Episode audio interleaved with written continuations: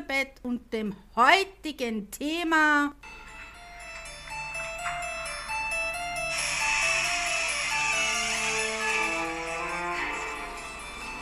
Geister, Aberglaube und Spiritismus. Kaiserin Elisabeth im Wandel ihrer Zeit. Passend zum Thema Halloween extra ausgesucht für euch und ich hoffe, dass ihr euch heute ordentlich gruseln werdet. Nein, so schlimm wird es nicht, aber ich möchte euch heute ein bisschen die Spiritismus oder den Spiritismus, den Aberglauben und die Geisterwelt des 19. Jahrhunderts näher bringen. Halloween kommt ursprünglich aus dem irischen katholischen Glauben, geht auf das keltische Fest von Samhain zurück, also die Hexen, der Hexe, Hexenglaube war das. Und heute auch feiern ganz, ganz viele Menschen auf dieser Welt Samhain, vor allem die Wiccas unserer Zeit, die weißen Wiccas, wie man sie nennt. Und bereits 1830 ist der irische Glaube an, den, an die Geister und an die Toten, also Halloween, in die USA gekommen. Also das kann heißen, dass es Kaiserin Elisabeth schon ein bisschen gekannt hat. Sie selbst war, war zwar nie in den USA, aber Verwandte von ihr und vielleicht haben die etwas erzählt oder haben ihr etwas mitgebracht aus Amerika.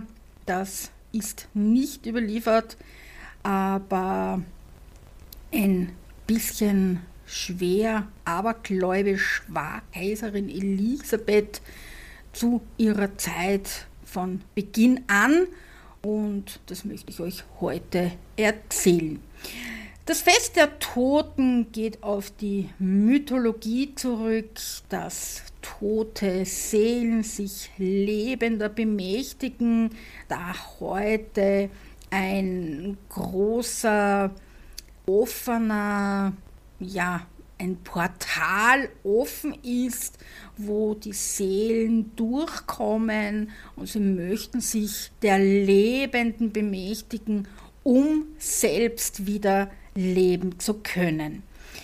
Und damit die Lebenden nicht erkannt werden, verhüllen sie sich oder verkleiden sich als tote Menschen und so werden sie von den Seelen nicht erkannt und in Ruhe gelassen.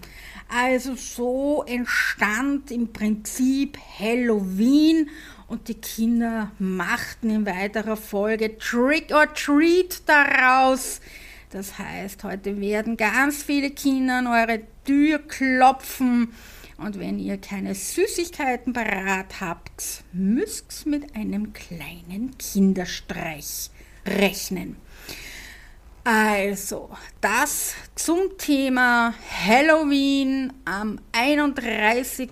Oktober, immer vor dem 1. November wird es gefeiert.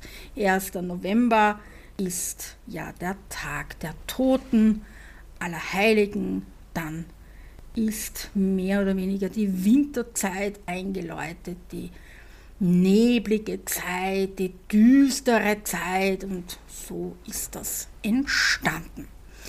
Also, bevor wir jetzt in den Aberglauben des 19. Jahrhunderts übergehen, möchte ich euch von den ersten spiritistischen Umtrieben erzählen, die es gegeben hat. Begonnen hat, wie immer, alles in Amerika Und hier gab es zwei ganz einschneidende Familien bzw. Menschen, die das Ganze ja, vorantrieben. Zum einen war Andrew Jackson Davids in Trance gefallen und konnte mit Geistern sprechen und 1845 diktierte er in diesem angeblichen Zustand ein komplettes Buch und dieses Buch schlug derartig ein wie eine Bombe, dass es sogar in der katholischen Kirche die Göttlichkeit Jesus in Frage stellen konnte und es sorgte für wahnsinniges Aufsehen und so wurde er auch in Europa bekannt. Mehr dazu etwas später. Zum anderen, fast zur selben Zeit, 1847 hörten die Geschwister Lea, Margareta und Catherine, genannt Maggie und Katie, Fox in ihrem Haus in Heightsville, heute ist es Arcadia in New York,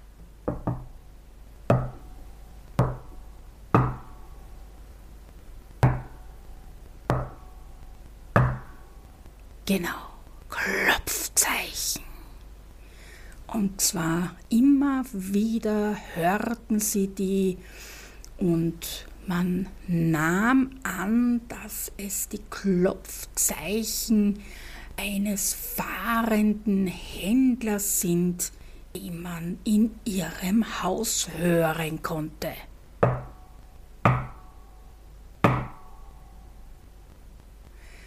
Die Fox-Geschwister gingen derartig mit dieser Geschichte in, ja, in die Annalen ein, dass sie sogar nach Europa reisten. Das müsst ihr euch vorstellen, von dem kleinen Ort Hydeville.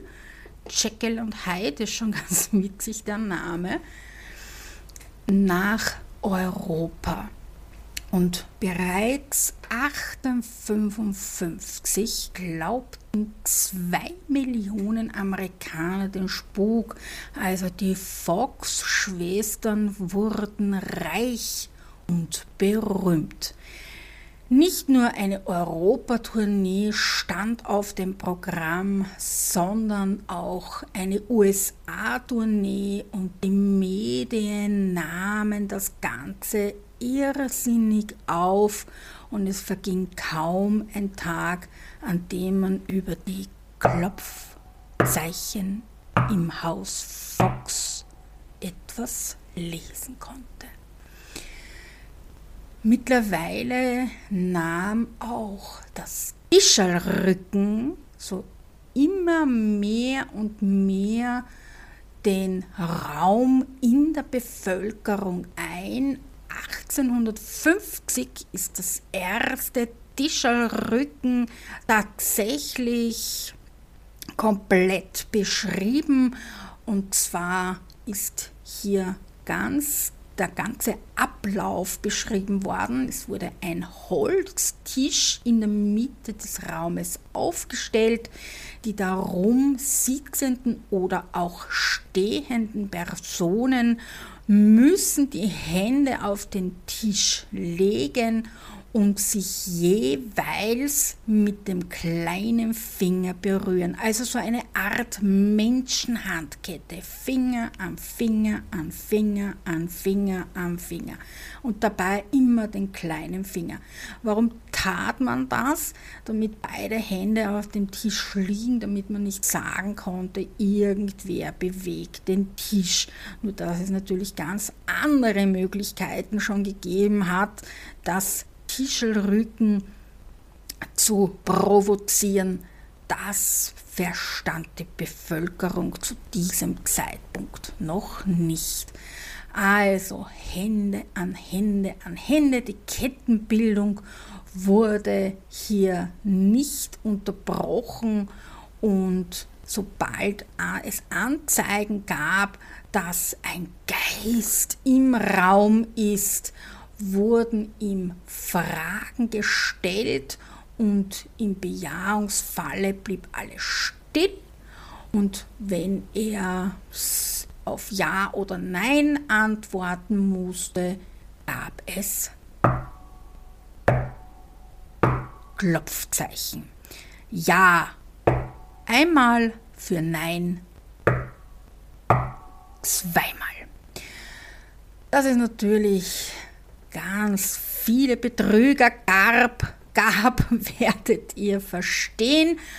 Und so kam man dann auch schon langsam aber sicher drauf, dass vielleicht bei den Fox-Geschwistern nicht alles so ein und frei ist, aber ein bisschen später. Einer der aller, allergrößten Anhänger der Fox-Schwestern war, und das ist ungeheuerlich, als ich das herausbekommen habe, war Sir Arthur Conan Doyle. Also vielleicht sagt der Name nicht jedem etwas, aber jetzt wird es bei jedem klingeln. Der Sherlock Holmes Schriftsteller, niemand anderer war das.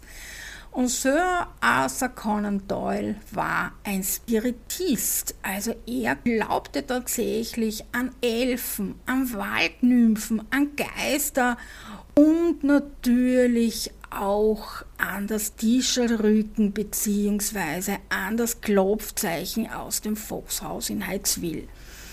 Immer wieder suchte er die Volksgeschwister auf und er wollte sogar seinen Sherlock zu einem Spiritisten erklären, nur hier war ihm sein Brot dann doch wichtiger als sein Glaube, der Aufschrei bei den Lesern, obwohl es schon zwei Millionen Amerikaner gab, die daran glaubten.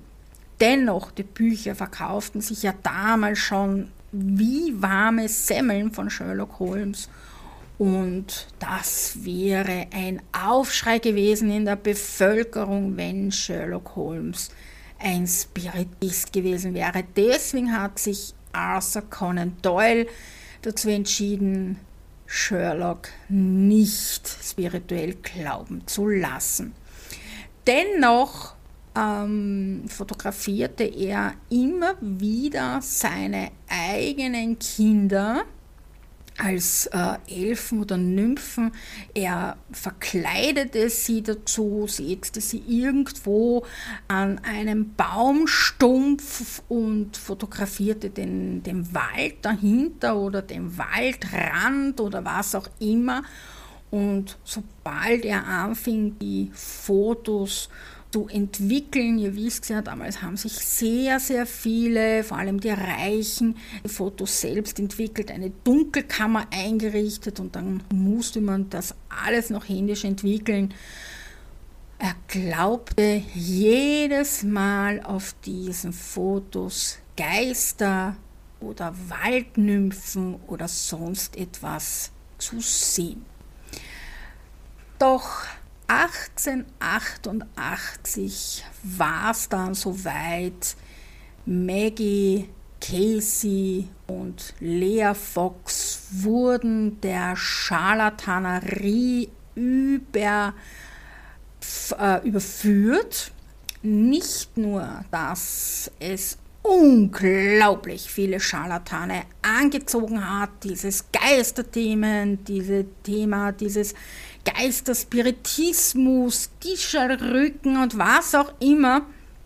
Es war dann natürlich auch schon die Zeit der Hexen, die irgendwas voraussagen konnten, die berühmte Glaskugel, Kaffeesatz und, und, und. Also was es da nicht alles gab oder Teeblätter lesen, ein Hand, äh, ähm, die Handzeichen, also die Lebenslinien und so weiter. Also es war unglaublich, was hier sich an Menschen, an, ja, an den Schicksalen auch oft erlabten, weil wenn jemand gestorben ist, viele, viele Kinder starben ja zu der damaligen Zeit, gingen die verzweifelten Eltern zu Spiritisten und wollten Kontakt zu den Kindern.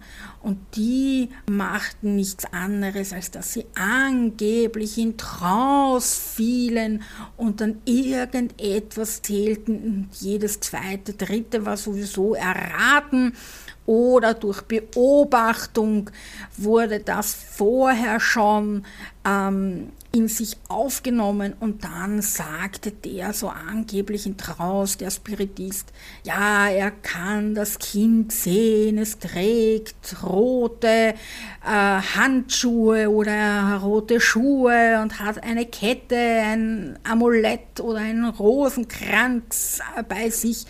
Jedes zweite Kind wird wahrscheinlich einen Rosenkranz in der Hand gehabt haben oder irgendetwas, einen Teddybär oder was auch immer.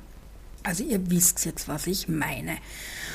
Und schließlich und endlich mussten auch die Fox-Schwestern zugeben, aber ihr müsst euch jetzt vorstellen, von 1847 bis 1888, also das war schon eine sehr, sehr, sehr, sehr lange Zeit. Und wurden natürlich reich und berühmt dadurch und hier wurde dann das ganze Haus zerlegt, es wurde mehr oder weniger immer wieder nachgedacht, wo könnte die Klopfgeräusche herhören. Es wurden ähm, so kleinere Maschinen hingestellt, die äh, die, die Geräusche ähm, aufnehmen konnten. Auch das gab es damals schon, so kleine Transistormöglichkeiten und so weiter und nie konnte etwas gefunden werden. Es wurden die Wände abgetragen, es konnte keine Leiche gefunden werden oder sonst irgendetwas, aber immer wieder sagten sie, sie hören Klopfgeräusche. Also, als sie dann schließlich und endlich aufgeflogen sind, gaben sie zu mit einem Zehenknochen, den sie ähm, ja, am Friedhof ausgegraben haben, die Klopfgeräusche herbeigeführt haben. Also der Spott und der Hohn, ich möchte gar nicht sagen, was sich hier abgespielt haben muss. Der Spott und der Hohn für Casey und Maggie war hoch. Sie mussten dann ihr gesamtes Hab und Gut abgeben bzw. hohe Geldstrafen für sämtliche Scharlatane, die überführt wurden, erwarteten diese, doch das hielt die meisten nicht ab. Ja, das mehr oder weniger zu Beginn der ganzen Chose, das berühmte Kischa-Brett, was ja auch heute in vielen Filmen zu sehen ist, wurde erst viel später erfunden. Und das ist ja heute noch so ein bisschen, ähm, bei ganz vielen kann man lesen, das ist die Öffnung zur Geisterwelt und wenn man sich nicht verabschiedet, kann man hier ganz, ganz böse Dinge ähm, rufen, Dämonen und sonstiges. Also vom Kischerbrett würde ich sogar persönlich die Finger lassen. Ja, wie kam jetzt das Ganze ins Kaiserhaus? Denn auch, man will es nicht glauben, die Scharrücken war im Kaiserhaus irgendwann zu späterer Zeit gang und gäbe, doch wie immer fange ich beim Anfang an. Schon als Kind kam Kaiserin Elisabeth, also noch als Herzogin, in den Genuss einer Wahrsagerin. Da gibt es eine Legende dazu, eine Mythologie. Ob sich das jemals so zugetragen hat, ist nicht überliefert. Und vor allem weiß man auch gar nicht, ob sich Ludwig und Elisabeth schon als Kinder so richtig kannten. Also nicht kannten, ja, aber nicht miteinander spielten und so weiter. Also das ist ja gar nicht überliefert. Ja? Aber ich erzähle euch jetzt einmal die Legende, wie das alles dann eine Wahrsagerin kam in den Schlosspark von Possenhofen, also auch das etwas, was wahrscheinlich ziemlich un, ähm, also unmöglich ist. Das war jetzt mein Computer, den ihr im Hintergrund gehört habt. Ich habe ein Update zu machen, es tut mir leid. Also, eine Wahrsagerin oder auch damals noch Zigeunerin genannt, kam in den Schlosspark von äh, Possenhofen und die Kinder Ludwig und die Sophie spielten ähm, am Rasen. Und jetzt äh, möchte ich noch eines äh, dazu hinfügen. Also äh, Sophie war zehn Jahre jünger als Elisabeth, also die zwei kannten sich als Kinder kaum, aber wir lassen das jetzt mal alles so stehen. Es ist eine Legende, eine Mythologie. Und diese Zigeunerin nahm die Hände der Kinder in die Hände und sagte dann folgendes, Ludwig werde den Tod im Wasser sterben. Sophie würde einen Verbrennungstod erwarten und sie sie durch einen spitzen Stahl sterben. Und dann ging sie wieder des Weges und ließ die verwirrten Kinder hinter sich.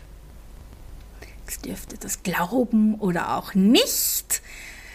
Wie gesagt, Sophie war zehn Jahre jünger als äh, Elisabeth.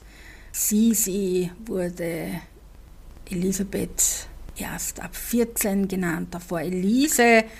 Und Ludwig war ja auch weitaus jünger als Kaiserin Elisabeth. Also sie war tatsächlich die älteste von allen. 1856 holte Kaiserin Elisabeth persönlich Kartenlegerinnen aus dem ganzen Land ins, König, ins Kaiserhaus.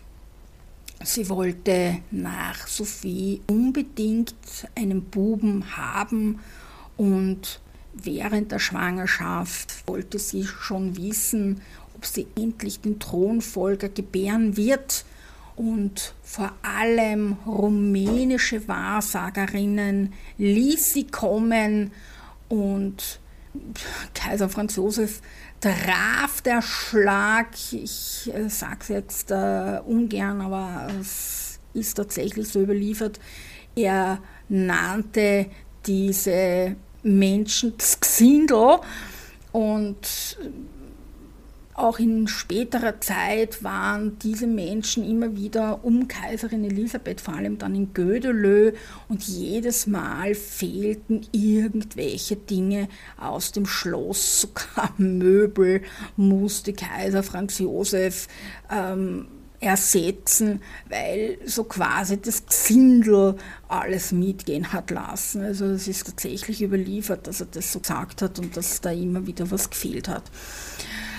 Nichtsdestotrotz kam, kamen 1856 also Wahrsagerinnen ins Kaiserhaus und die sagten ihr, dass sie einen Buben bekommen werde und ähm, sahen auch schon äh, den, den, Namen und so weiter und so weiter. Naja, und man weiß ja, dass 1856 nicht Rudolf geboren ist, sondern Erzherzogin Gisela als Kind mit zwei L geschrieben. Sie hat sich ja erst mit einem L geschrieben, als sie geheiratet hat, also den Leopold.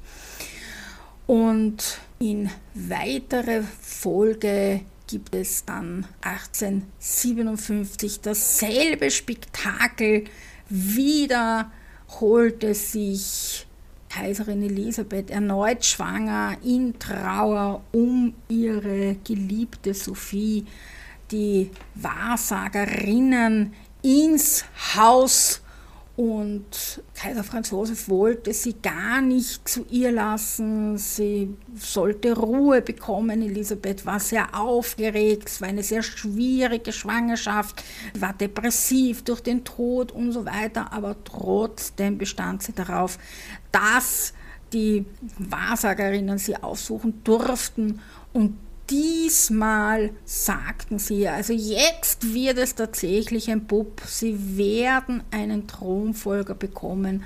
Und diesmal, tja, glaubt man jetzt den Karten oder der Biologie, sollten sie Recht behalten. Am 21.08.1858 kam Rudolf zur Welt. Kaiser Franz Josef war endlich glücklich, diese Leute wieder draußen zu haben und natürlich auch Habsburg. Throne hatte endlich seinen Thronfolger. Für Kaiserin Elisabeth war mehr oder weniger dann die Mutterschaft beendet. Doch 1867 ließ sie sich dann noch einmal hinreißen nach der königlichen Krönung in Ungarn und neun Monate später erblickte Marie Valerie das Licht der Welt. Zu späterer Zeit gibt es eine Überlieferung von ihrer Lieblingsnichte Marie Gräfin von Larisch. Nur hier möchte ich ebenso etwas anmerken, muss es ein bisschen mit Bedacht be äh, ja, mit Bedacht annehmen, was äh, Larisch von sich gegeben hat. Sie war lange Jahre die Lieblingsnichte ihrer Majestät. Sie nahm sie überall mit hin, lebte monatelang immer wieder bei ihrer Tante, wuchs mit Valerie auf. Nur als dann die Affäre mit Mary Wetscherer ans Licht kam und sich Rudolf schließlich das Leben nahm, kam heraus, dass Larisch die Affäre forcierte.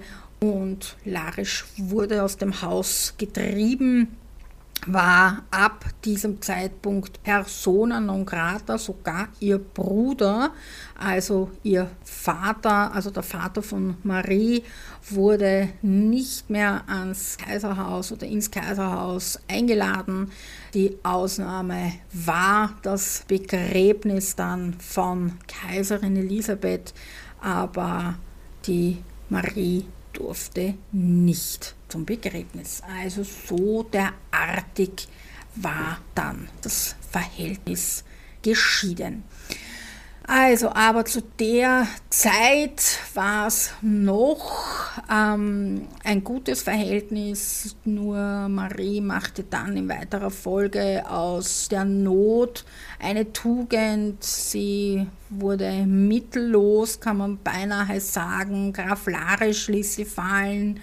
Ihr zweiter Ehemann ähm, konnte dann an keiner Oper mehr singen, weil sie den weil sie eine Persona non grata war und keiner wollte sich in Deutschland oder halt Bayern auch äh, mit dem Kaiserhaus böse stellen und ähm, gaben dem zweiten Ehemann von Marie keine Chance mehr. Er wurde zum Trinker und so weiter. Also das ist eine ganz eigene Geschichte, was die Marie dann mitgemacht hat und infolgedessen schrieb sie drei Bücher jeweils ähm, Hauptperson, die Kaiserin.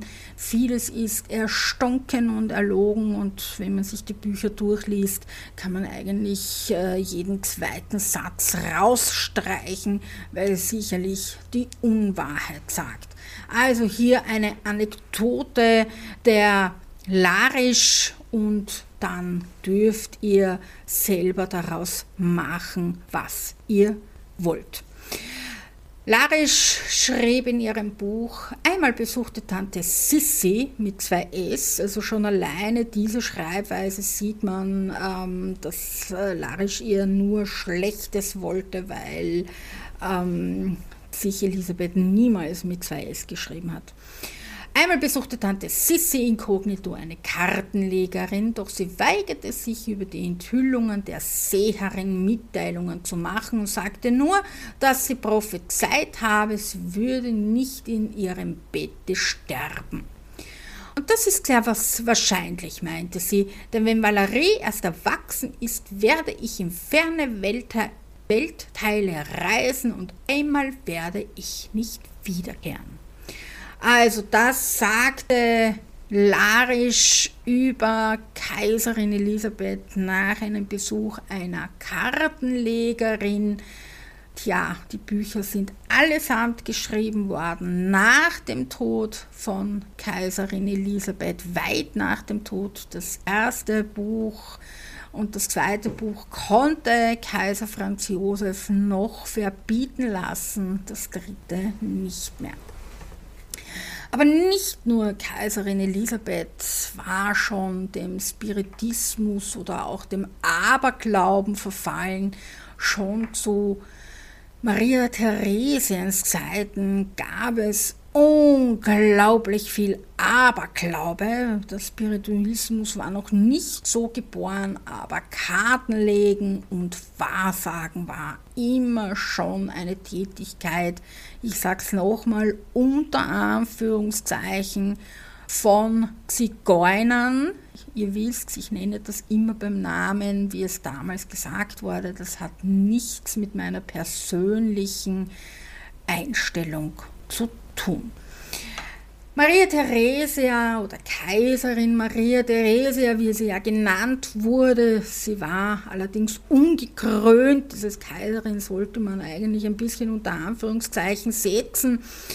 Und ihr Leibarzt, ein Holländer, Dr. Gerard oder Gerard Freiherr van Swieten, waren unglaublich gegen diesen Aberglauben und auch ähm, Kartenlegen und so ließen sie in ihrem Reich oder Maria Theresia ließ in ihrem Reich sämtliche Amulette, Bücher und alles, was irgendwie mit abergläubischen Unsinn zu tun hatte, verbrennen und verbieten und wenn irgendjemand der Wahrsagerei überführt wurde, gab es sogar Gefängnis. Also das muss man sich im 18. Jahrhundert sicherlich, ähm, kann man sich das vorstellen, eine magere, kalte Gefängniszelle mit, wenn es überhaupt schon Britsche gegeben hat, alles aus Stein, es wird gestunken haben da drinnen. Ähm, also möchte man das gar nicht vorstellen, breit zum Essen, also so wie man das in den Filmen sieht, so wird es tatsächlich gewesen sein. Waschgelegenheit gleich null. Und äh, die meiste Zeit sind diese Menschen aus diesen Gefängniszellen nicht mehr herausgekommen. Das heißt, man ist da richtig verdreckt und äh, Kakerlaken sind einen drüber Grad und so weiter. Ich kann das gar nicht anders aussprechen als Wienerisch. Ähm, also, ja, ich möchte mir das gar nicht vorstellen. Ja? Also, die Ketzerei und Scharlatanerie war verboten und wurde mit Gefängnis bestraft, weil hier kam die Allmacht Gottes zu, äh, zum, zuteil.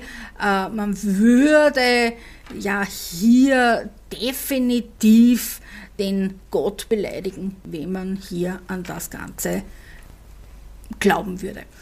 Alfons Schweigert hat in seinem Buch äh, Kaiserin Elisabeth und ihr Gott eine sehr, sehr schöne These aufgestellt und die möchte ich euch vorlesen Unsere Religion braucht nicht mehr solche Überzeugnisse. Seither, dass Gott vor uns gestorben und uns erlöst hat, zwischen Maria Theresia und Elisabeth wäre es diesbezüglich mit Sicherheit zu heftigen Auseinandersetzungen gekommen. Also das kann ich mir sehr, sehr gut vorstellen. Die resolute Maria Theresia hätte der Elisabeth den Kopf gewaschen ähm, was das Ganze betrifft. Aber es war schon lange nicht mehr Maria Theresia an der Macht. Jetzt war es Kaiserin Elisabeth, die mit ihrer Majestät angesprochen wurde. Und so konnte sich diese dem Ganzen Aberglauben und den Spiritismus hingeben. Im 18. Jahrhundert ähm, glaubte man auch ganz, ganz, ganz, ganz extrem noch an die Hexen, vor allem auch an Werwölfe und Vampire. Ihr wisst, zu früheren Zeiten gab es die Hexenverbrennungen. Auch hier Amerika Vorreiter, Salem oder Salem. Heute ist es ein Ort, wo ich glaube, in jedem Haus irgendein Souvenirgeschäft ist mit ähm, äh, abscheulichen äh, Souvenir von Schlüsselanhänger angefangen bis über den Besen kannst du dort wirklich alles kaufen. Ähm, allerdings gibt es auch eine, ein Denkmal mit einer Hinrichtungsstätte, also dort, wo die Frauen tatsächlich verbrannt wurden. Also Salem ist da leider Gottes Vorreiter in Amerika. Und jetzt erzähle ich euch, wo es die Werwolf-Legende ähm, wo die Werwolf-Legende herkommt, und das ist nirgends anders als tatsächlich in der Steiermark. Ja, die Werwolf-Legende, die große Mythologie des, des Werwolfes kommt aus Österreich. Ich weiß nicht, wie viele Filme gibt es über den Werwolf und wie viele Mythen und in jedem Vampirfilm, aber dass sie aus Österreich kommt, das weiß wahrscheinlich keiner. Ganz genau möchte ich euch die Geschichte erzählen und zwar 1701 ging in Obdach in der Steiermark behauptete ein Almhirte, der nicht sehr gebildet war, nicht intelligent war, ein bisschen langsam war und so weiter. Ganz laut im Wirtshaus, also man steht so zusammen im Bier und so weiter und dann fängt er da zum Prahlen an, sein Nachname ist Perwolf und durch diesen Namen Wolf hätte er die Möglichkeit, ähm, Fähigkeiten äh, zu haben, die nur ihm durch den Namen äh, Zuständen und so weiter und er hat äh, ganz eigene Riten empfangen und so weiter und er könnte brüllen und er würde sich verwandeln und so weiter und so weiter. Tja, das war Idee, dass er das wahrscheinlich im Suff und voll besoffen im Wirtshaus erzählt hat, zu einer Zeit, wo kaum irgendein Bauer lesen konnte oder auch sehr gebildet war. Äh, es war die Zeit, wo wirklich äh, viele ängstlich waren, äh, alles Fremde war schlecht und wurde beäugt und jeder war klar irgendeine Hexe oder sonst irgendetwas. Und die Mythen waren natürlich weit verbreitet.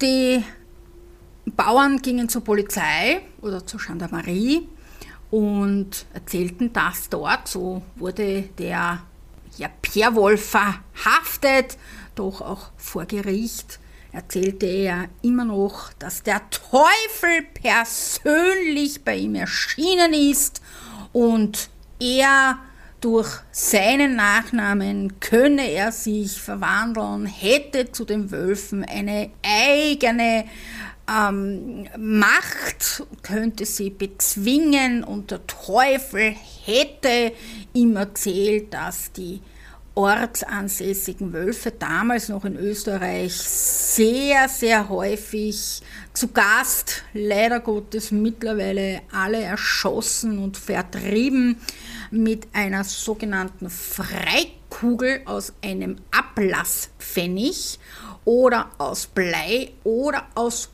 Donnerstrahlen, das ist ein kristallisiertes Metall, her werden könne.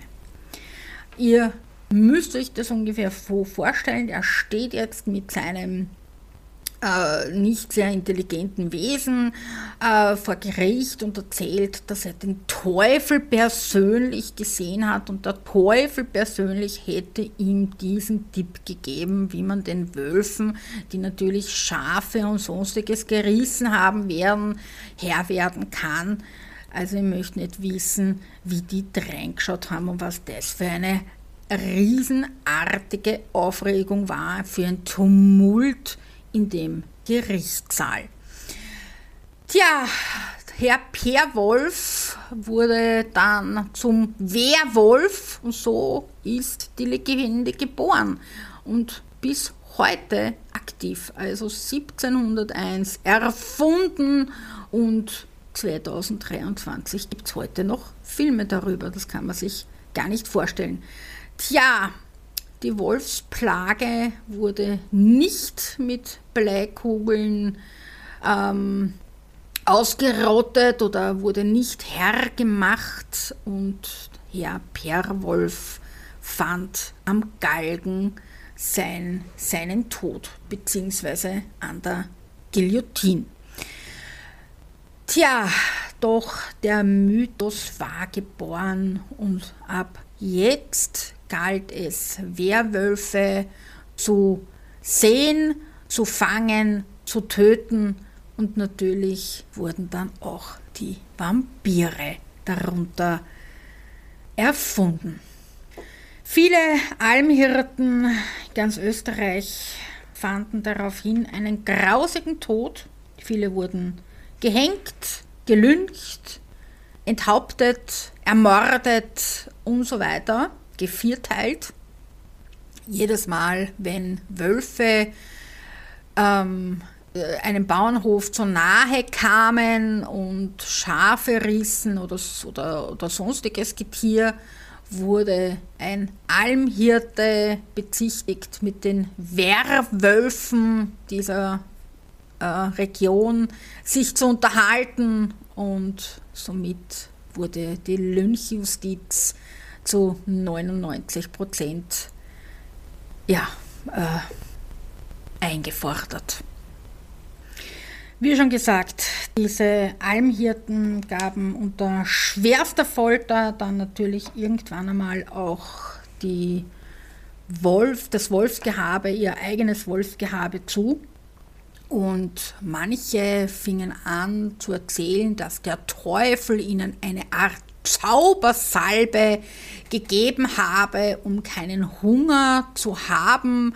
Man könnte sich diese eincremen und könnte sich danach immer wieder äh, satt fressen an allem und jeden und beziehungsweise das Blut trinken. Na, klingelt's? Also es fängt schon schon langsam an, in die Richtung der Vampire zu gehen und gaben diese Hirten diese diese ganze ja, wolfsartigen Attacken zu, wurden sie vom Fürsterzbischof zu lebenslanger Galeerenstrafe in der venezianischen Flotte ähm, verurteilt man mag sich jetzt die Frage stellen, was ist besser, gleich enthauptet oder erschossen, gelüncht oder was auch immer zu werden oder auf Galeere mit Peitschen und kaum Essen und Brot oder stinkiges Wasser dahin zu vegetieren. Also pff, ich, ich frage mich, was gescheiter gewesen ist. Maria Theresia machte nichts gegen äh, die Lynchjustiz. Im Gegenteil, äh, wenn das Volk selbst das Ganze in die Hand nahm, hat sie sich den Galgenbau bzw. einen Scheiterhaufen oder die Guillotine erspart. Also ihr könnt sich ungefähr vorstellen, was damals in dem Land in Österreich los war, in den Kronländern. Jeder irgendwie halbwegs Verdächtige, vielleicht einfältige, psychisch Beeinträchtigte wurde dann irgendeines Vergehens verurteilt und gelüncht und so weiter. Irgendwann reichte es aber dann doch und so befahl Kaiserin Maria Theresia die Abschaffung dieser abergläubischen Idee und schon langsam aber sicher ab 1755 waren dann tatsächlich die Vampire geboren und hier war ebenfalls in Österreich das, äh, das Land dazu. Also auch hier ist die Legende der ähm, Vampire geboren. Es hat äh, verwegene Menschen gegeben, die äh, Leichen ausgruben und äh, tatsächlich sich an diesen Leichnamen, äh, vor allem an toten Männern, vergingen. Also nicht nur sexuell, sondern man aß sie. Und diese Männer äh, verdächtigten dann äh, wiederum andere als äh, dieser Tote, dieser Tote zu werden und dann quasi als Vampir durchs Leben zu streifen. Die wurden dann äh, gefasst, äh, getötet und man wurde dann äh, gepfählert und dann noch verbrannt. Also die Legende des Vampirs war geboren. Beide Legenden kommen aus Österreich. Ich glaube, das weiß so ziemlich keiner. Und jetzt äh, muss man sich das ungefähr so vorstellen. Äh, es gab ein paar widerwärtige Menschen, die halt äh, männliche Leichen ausgruben, sich an denen sexuell verging, also nekrophil kann man sagen. Dann irgendwie Aas, Kannibalismus kommt dazu. Und äh, dann wurde diese Legende geboren, dass diese Menschen, die das gemacht haben, dann als Vampir äh, leben würden. Und jetzt wurden die gefasst äh, oder halt versucht zu verhaftet, wird, verhaftet zu werden. Und die wurden dann ähm, getötet, gepfählert, verbrannt. Und da war auch die geistliche Obrigkeit dabei. Der Fürst Erzbischof, Bischof, Prediger, Pfarrer, was auch immer. Und äh, um diesen Vampirismus quasi äh, zu ja, bestätigen. Und als das zur Maria Theresia an die Ohren gekommen ist, jetzt war's, jetzt hat sie das Ganze erledigt. Aus, Ende hat sie gesagt, fertig. Und dann hat sie endgültig auch dieser Lynchjustiz Einhalt geboten. Es durfte keiner mehr ohne ihrer ohne gerichtlicher Bestimmung enthauptet werden, an den Galgen gebracht werden, erschossen werden oder sonst auch immer. Es gab keine Hexen, keine Vampire, keine Werwölfe, keine Wahrsager, keine Amulette, keine, keine Rituale mehr, kein Pentagramm mehr, was auch eine eigene Geschichte ist und so weiter. Also das alles wurde von ihr verboten um dieser gnadenlosen Lynchjustiz, die hier einfuhr in die Menschen. Jeder wurde verdächtigt und jeder, der sich irgendwie anders verhielt, wurde verdächtigt. Wenn vielleicht irgendeiner ein bisschen blasser war oder ein Albino war, wird er wahrscheinlich schon der Lynchjustiz zum Opfer gefallen sein und so weiter und so weiter. Also eine ganz grausige Zeit von in der Zeit von Kaiserin Maria Theresia, was eigentlich kaum jemand weiß oder bis heute nicht richtig erforscht ist. Ich habe zumindest kein ganzes Buch über das gefunden. Ich habe mich da durch Bücher wühlen müssen, äh, unglaublich, bis ich das zusammengetragen habe. Ja. Demgegenüber steht auch das Pentagramm und das Hexagramm.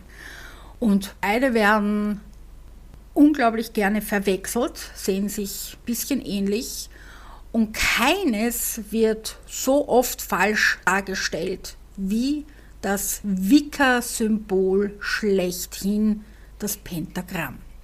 Es ist ein Schutzsymbol gegen das Böse. Es soll den Teufel, Satanisten und so weiter, wird es immer wieder in vielen Filmen, in vielen Horrorgeschichten und so weiter wird es immer wieder denunziert, aber gegen das, was es schützen soll, wird es dort als das Böse hingestellt, mit dem man irgendwelche Mächte ähm, rufen kann, wo der Teufel persönlich erscheint oder irgendeine böse Hexe oder irgendein böser Hexerich oder sonst irgendetwas. Ja. Gegeben hat es das Pentagramm bereits im Christentum und die Spitzen für, für, die, für das Pentagramm stellt die Wunden Christi dar. Also alle fünf Spitzen stehen für irgendein Symbol und das ist Feuer, Wasser, Luft, Erde und der große Stern, der immer in eine Richtung zeigt, soll den Geist darstellen. Ja, das Pentagramm wurde von einer absolut radikalen Kirche mit dem Bösen verbunden, alles Heidnische und Nicht-Religiöse wurde damit in Verbindung gebracht. Es soll das Kreuz äh, angehimmelt werden und angebetet werden, aber nicht das Pentagramm, das eigentlich die Wunden Jesus darstellt, ein Schutzsymbol gegen das Böse ist und noch die Macht hat, Feuer, Wasser, Luft, Erde und den Geist anzurufen. Die Freimaurer roteten sich daraufhin zusammen und schützten das Pentagramm. Also sie versuchten das unglaublich schöne Symbol zu beschützen, die Amulette einzufangen, die Bücher dazu einzusperren und so weiter, damit die katholische Kirche nichts verbrennen kann, nichts verbieten kann, nichts wegwerfen kann. Bis heute versuchen die weißen Vikas und ähm, die guten Hexenserien, sage ich jetzt einmal, wie Charmed zum Beispiel, das Pentagramm wieder dorthin zu holen, wo es hingehört, nämlich in die Schutzzone, in das Positive, in die Verehrung Christi hinein und es etwas Gutes darzustellen.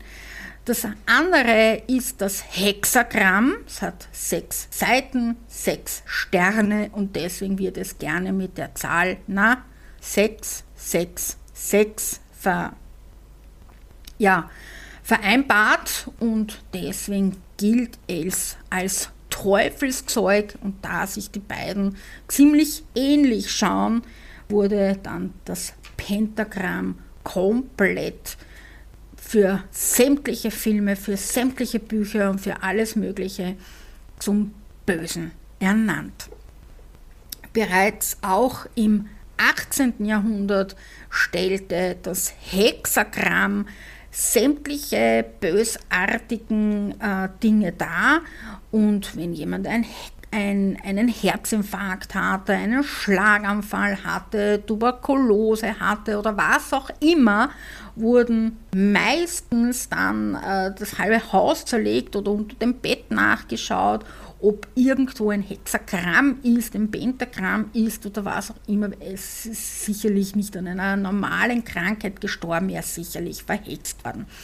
Und so sind die beiden ähm, Symbole ineinander vermischt worden, aber das Hexagramm hatte im 18. und 19. Jahrhundert mehr die böse Seite. Es ist auch heute noch die böse Darstellung für Satanisten und so weiter, ist tatsächlich das Hexagramm die böse Darstellung äh, des Machtsymbols, während das Pentagramm die, die, die, die hoffnungsvolle Seite darstellt. Doch bevor ich mich jetzt verquatsche, möchte ich euch noch den Aberglauben von Kaiserin Elisabeth erzählen und dann ist dieses Thema für heute auch schon wieder erledigt. Ich weiß, ich bin schon ein bisschen drüber heute. Verzeiht es mir, es ist Halloween und ich möchte das Thema zu Ende erzählen. Also, Kaiserin Elisabeth hat viele Riten durchgeführt, damit ihr kein Unglück widerfährt und einige möchte ich euch davon erzählen.